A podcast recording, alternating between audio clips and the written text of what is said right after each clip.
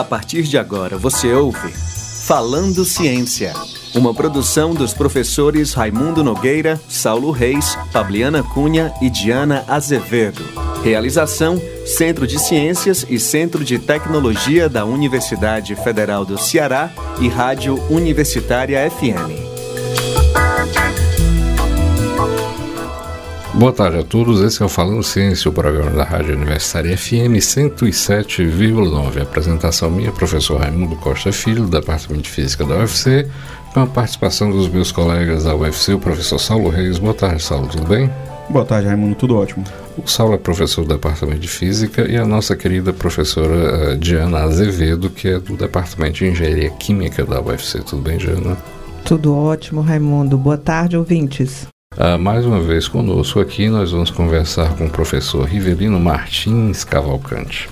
Hoje nós vamos falar sobre essas manchas de óleo que invadiram o litoral da região nordeste de todo o Brasil, eu diria assim.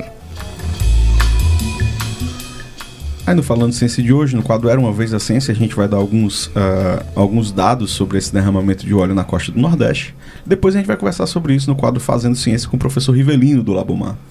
Uh, qualquer sugestão, comentário ou dúvida, por favor, envie e-mail para falandociência.gmail.com ou na nossa conta do Instagram, arroba falando ciência.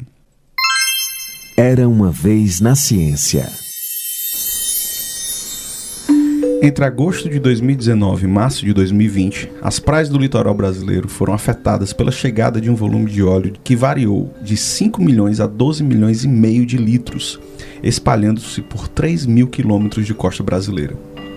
Pela extensão geográfica do acidente, bem como pelos impactos sociais, econômicos e ecológicos, é considerado o maior derramamento de costa da América do Sul e ambientes tropicais.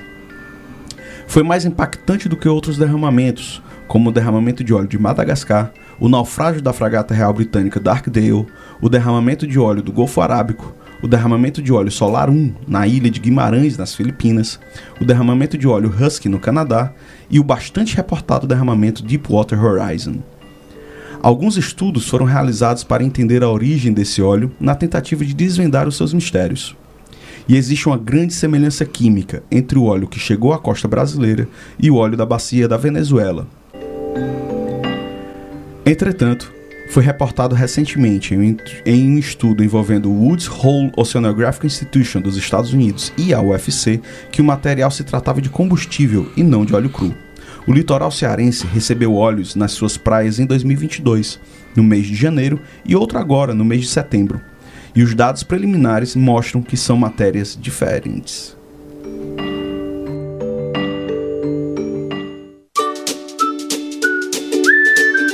Fazendo Ciência.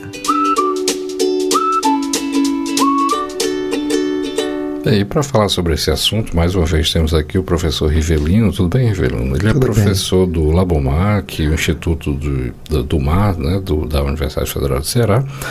Bem, o Rivelino ele, ele tem graduação em Química, tem mestrado em, em Oceanografia, doutorado em Química Orgânica pelo UFC, mas também ele fez pós-doutorado em 2009 na área de impactos de agrotóxicos nos ambientes aquáticos do semiárido cearense, né? E finalizou um segundo pós-doutorado nesse instituto que foi mencionado no nosso storytelling, né? O Woods Hole Oceanographic Institution, na temática da avaliação de contaminação por plástico e hidrocarboneto de petróleo.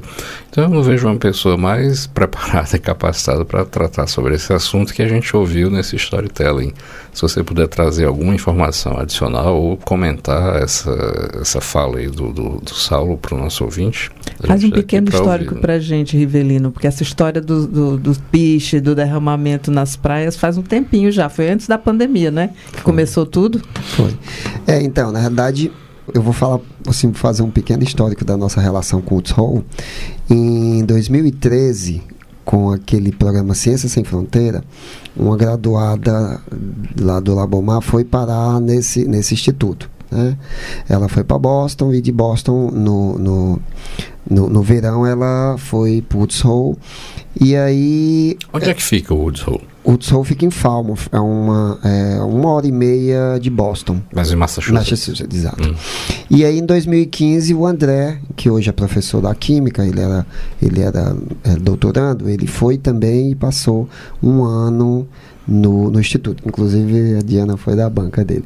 E aí em 2018 eu fiz um ano sabático lá, né? Então, assim, é é, é, é, é, vivenciei essa parte de avaliação de manchas órfãos, né? O, o que, que são manchas órfãos?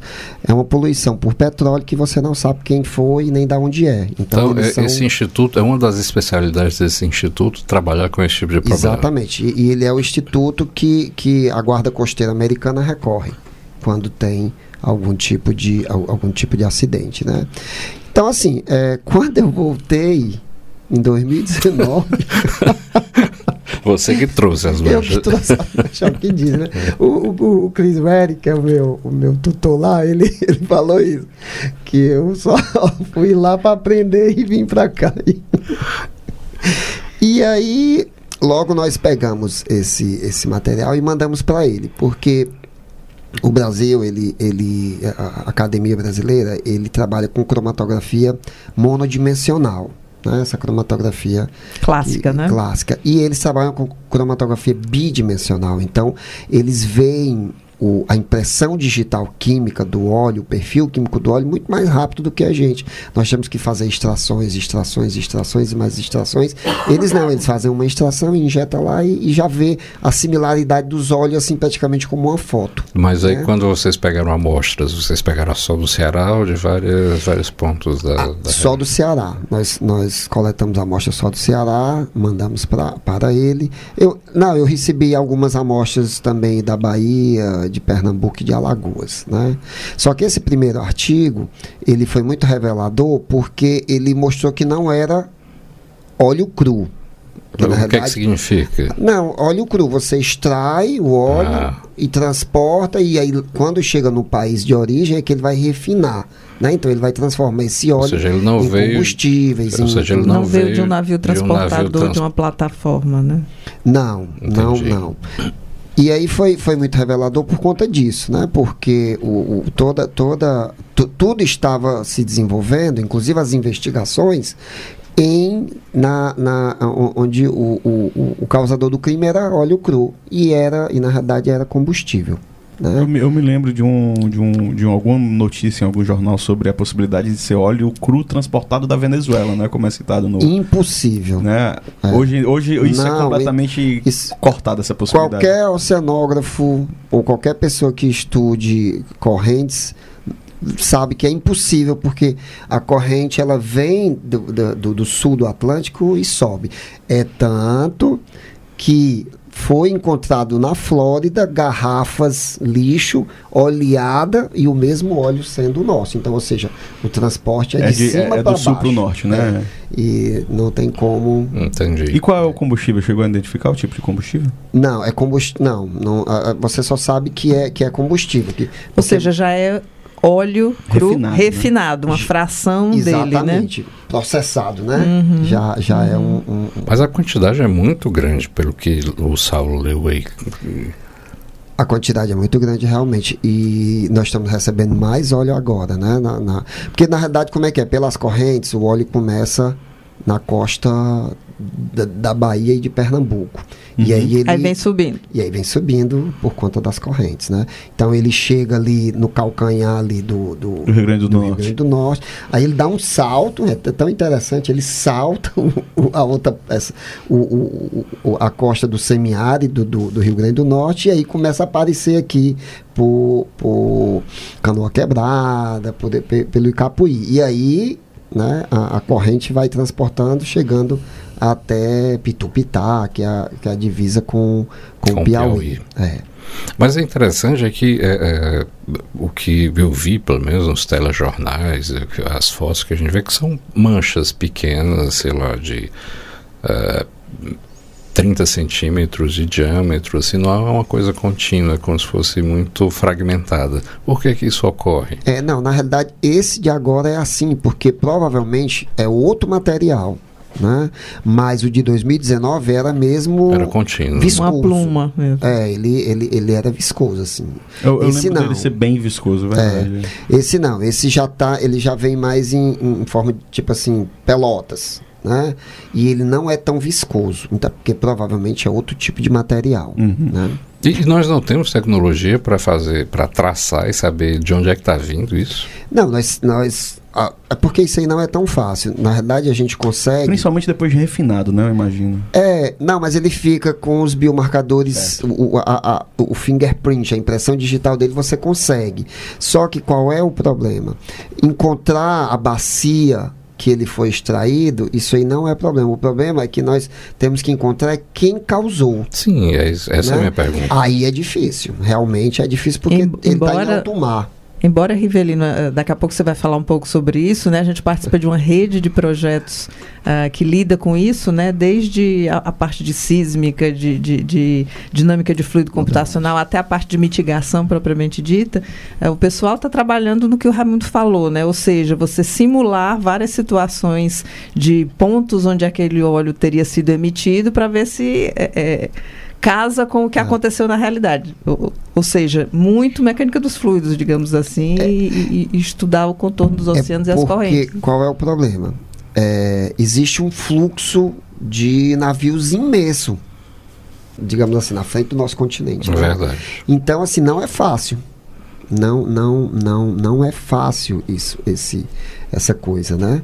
Mas, mas existe, gente... mas existe uma investigação. Mas é quase um trabalho de detetive, né? É, não, é uma investigação. Ou seja, se um navio tivesse lançado é, nessas coordenadas, olha, é, tantos dias depois ele iria estar em tal é, lugar. É tanto que a, a, a, na época a Polícia Federal abriu um processo contra um navio grego né? Eu me recordo dessa notícia. É, é, só que o navio grego, ele provou que, que não, que não, não, não, não teve vazamento, não teve...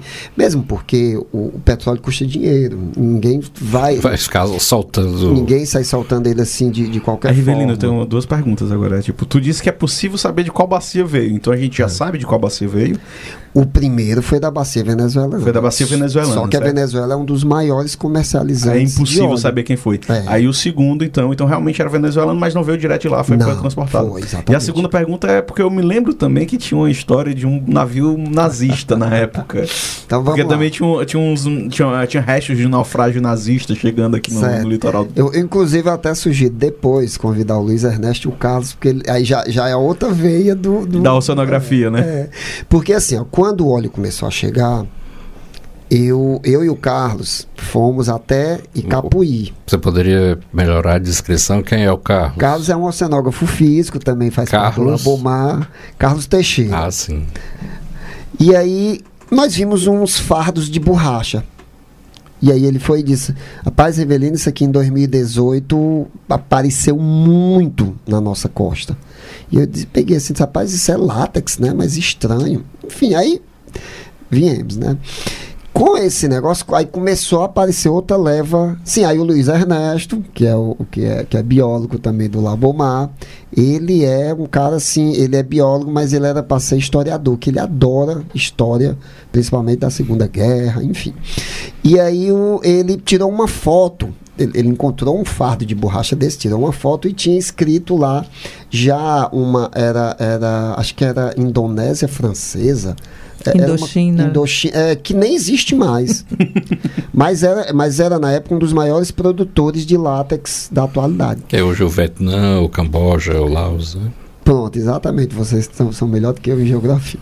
aí, o que aconteceu? Aí nós começamos a, a ligar uma coisa com outra, porque o que é que aconteceu? Em 2018, 2015 a 2018, devido ao advento das baterias para celular e veículo, o preço de metais subiu muito. O cobalto foi 3 milhões de, de vezes é, é, é, valorizado. valorizado. Então, e nesses navios existe muito metais como, como matéria-prima. Esses navios, esses navios Sim, antigos. Aí, assim. aí nós temos aqui, entre o, a costa brasileira e a africana, nós temos estimado em torno de 500 naufrágios da Segunda Guerra.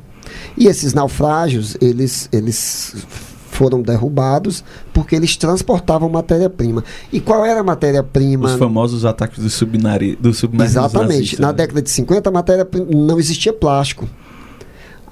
Para se fazer coisas maleáveis, ou era madeira ou era Borracha. borracha.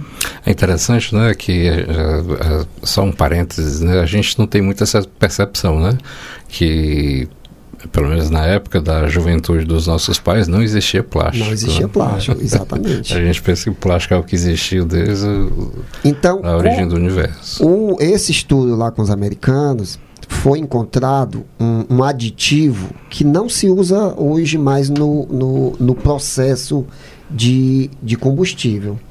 Mas na década de 50 usava. Então, eu- o, o próprio Cris, quando a gente estava fazendo o artigo, ele queria botar isso também, só que o artigo ia ficar um Gigantesco. ah, não, não, Cris, vamos, vamos focar em pelo menos só dizer que é combustível e tal, tal. Depois a gente parte nisso, entendeu? E aí o que foi que aconteceu? Começou a chegar na flor da tal das caixas, os fardos, né? Sim. eu me E garrafa disso. PET com óleo de, de 2019, entendeu? Então, assim, existe uma, uma forte, mas é forte mesmo, porque fazem 70 anos. Em 70 anos, ou, ou se, se estão pilhando. Assim, aí, no pilhamento, para pegar o, o- Pra pegar esses metais. os metais, as caixas, os, São os fardos, porque flutua. Sim. Né? Então, existe uma forte, mas é muito forte.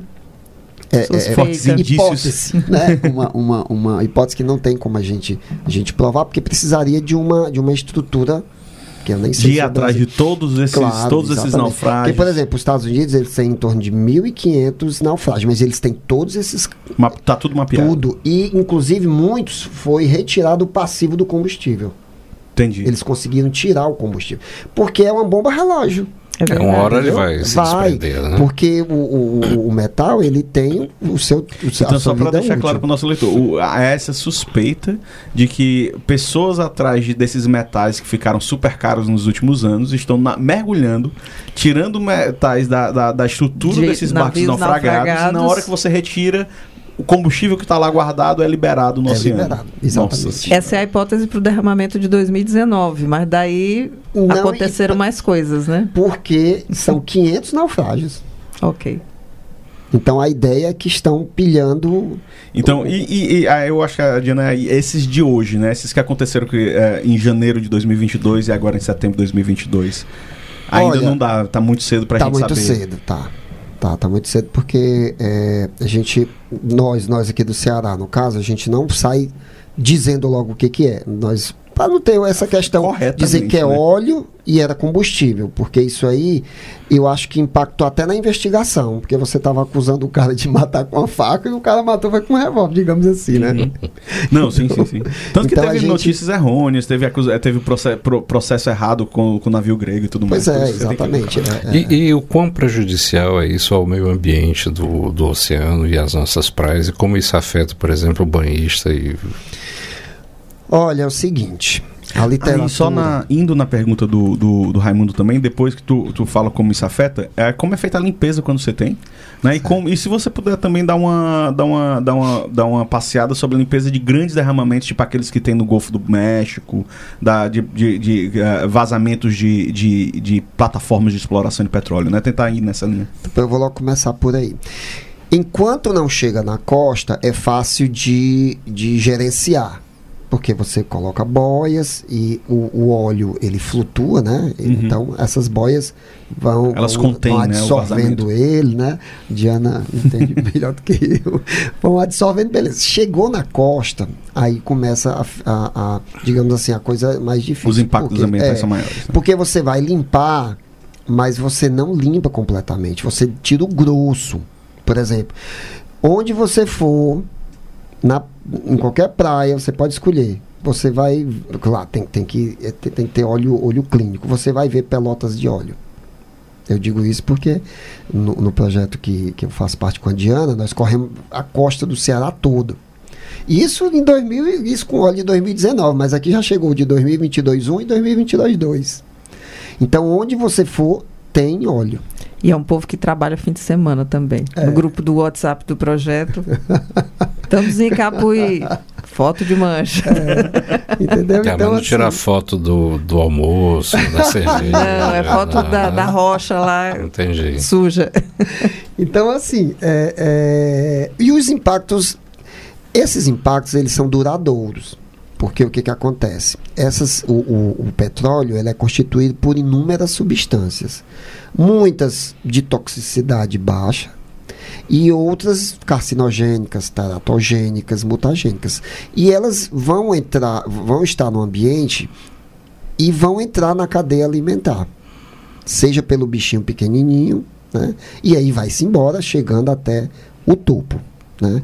Então, por exemplo, hoje não adianta a gente investigar mais os níveis de poluição do ambiente. Por quê? Porque Hoje já nós... se sabe que ele está poluindo. Claro, porque já chegando o óleo todo tempo. Nós estamos agora já em outro horizonte, um horizonte bioquímico. Então, por exemplo, a gente está avaliando. Quem está poluindo, né?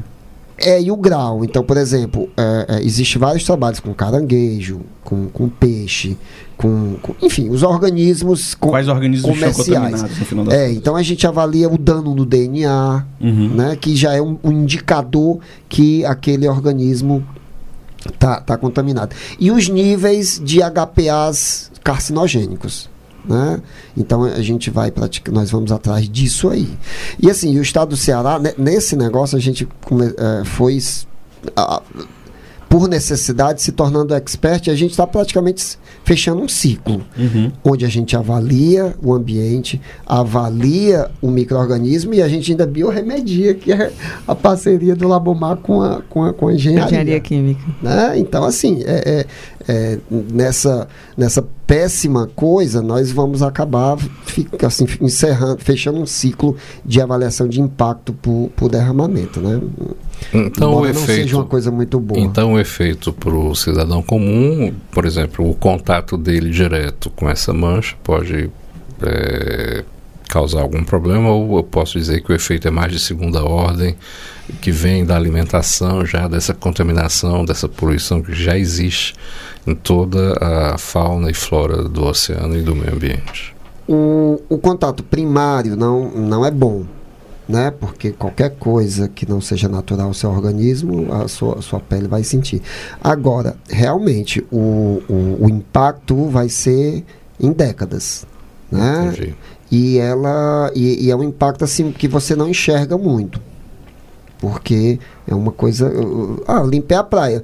Mas, tipo assim, é, é, é, como eu digo, se você, for, se você me levar em qualquer praia, eu te mostro que tem óleo. É, você limpou a praia, mas você não sabe, você não limpou o animal que consumiu aquilo. Que não, é, isso aí é, é, é, isso aí. E muitas vezes você não eliminou a causa da sujeira, né? E aí me leva para uma outra pergunta que eu sei que o Labomar trabalha nisso, que é a questão da educação ambiental e do cidadão. Então, é, o Labomar, ele, ele eu acho que o nosso cartão de visita, assim, e, a, e a, eu acho que uma coisa muito forte que o Labomar faz é essa parte de educação ambiental, né? Nós temos o PEAN, que é ali no, no, no, no Alphaville, né? Uma, é uma sede do, do Labomar recebe muitas crianças e nós temos vários colegas que vão nas escolas. Né? Por exemplo, ontem o, o, o, o PH com o Laércio, com a Janaína, que são professores de lá, eles, eles fizeram, eles estão fazendo um é, é, costa, costa sem lixo. Né? E é uma coisa muito interessante que eles vão na escola. E a criança, ela, ela é um, um, um multiplicador meio chato, né? Eu não sei se... chato no bom sentido. Por exemplo, você falar para a criança uma coisa, se ela vê o pai fazendo, ela é a primeira epa. É verdade. Então, pro e é nosso, é muito bom isso. Então, para o nosso ouvinte que está aí, que ficou muito curioso e interessado, o Labamon é aberto para visitação? Ele pode agendar? Como é que faz? Conhecer os laboratórios? Mesmo para quem não é da academia, né, o público em geral, pode visitar o Labamon? Pode, ele pode visitar sim. Ele, é só entrar em contato com a, com a direção do Instituto né? ou pelo site, ou pelo e-mail. E o PEAN, que no caso é, o, é esse núcleo de, de, de, educação ambiental, ele também. Aí as, as escolas têm todo um período de programação, Entendi. sempre tem escolas levando alunos lá, porque aí o PEAN já é bem. O, o Labomar já, já é aquela coisa de pesquisa, né? Mas o PEAN não, já é aquela coisa mais educativa, pedagógica. Então, Compreendo. É muito interessante, importante falar desse é, grande laboratório que a UFC tem, né, que é o laboratório do mar, o Labomar. É, muito obrigado, Rivelino, mais uma vez, tá certo, pela sua presença aqui, muito esclarecedor, embora não tão otimista assim embora não tão otimista assim para o nosso futuro, mas a gente tem que aproveitar essa década daí, década aí que é a década do oceano. Né? Década do oceano, e a gente é. nem falou dos microplásticos, né? Tocou aí nos plásticos. Não, aí, o, aí o pessoal vai ficar mais deprimido ainda, né? deixa para outro, outro programa. Esperar que nessa década do oceano a gente consiga reverter pelo menos um pouco, ou pelo menos desacelerar o processo de poluição do, dos oceanos. Então, gostaria que você se despedisse e falasse. Né? Eu Bom, agradeço então, mais uma vez a sua participação aqui. Eu agradeço aqui o convite. Sempre é bom estar falando de ciência, sempre é bom estar falando do trabalho que nós fazemos, né? E eu então só tenho a agradecer o convite. E se quiser me chamar outra vez. Pra... Vamos chamar para falar desses microplásticos aí, né? Então, tá ótimo. Bem, então a nossa conversa termina aqui, né? Com essa mensagem positiva, né, de que tudo vai melhorar nos nossos oceanos. Tá? Você pode acompanhar o nosso programa toda segunda-feira às 14h30 na Rádio Universitária FM 107,9 com reprise aos sábados às 1h30 da tarde. O nosso conteúdo ele é disponibilizado também nas plataformas de streaming, na Rádio Universitária FM, no site, né, radiouniversitariafm.com.br, no Spotify, no SoundCloud, por exemplo. Muito obrigado mais uma vez, Evelino. Obrigado, Saulo. Obrigado, Diana. E até o próximo Falando Ciência. Você acabou de ouvir Falando Ciência, uma produção dos professores Raimundo Nogueira, Saulo Reis, Pabliana Cunha e Diana Azevedo.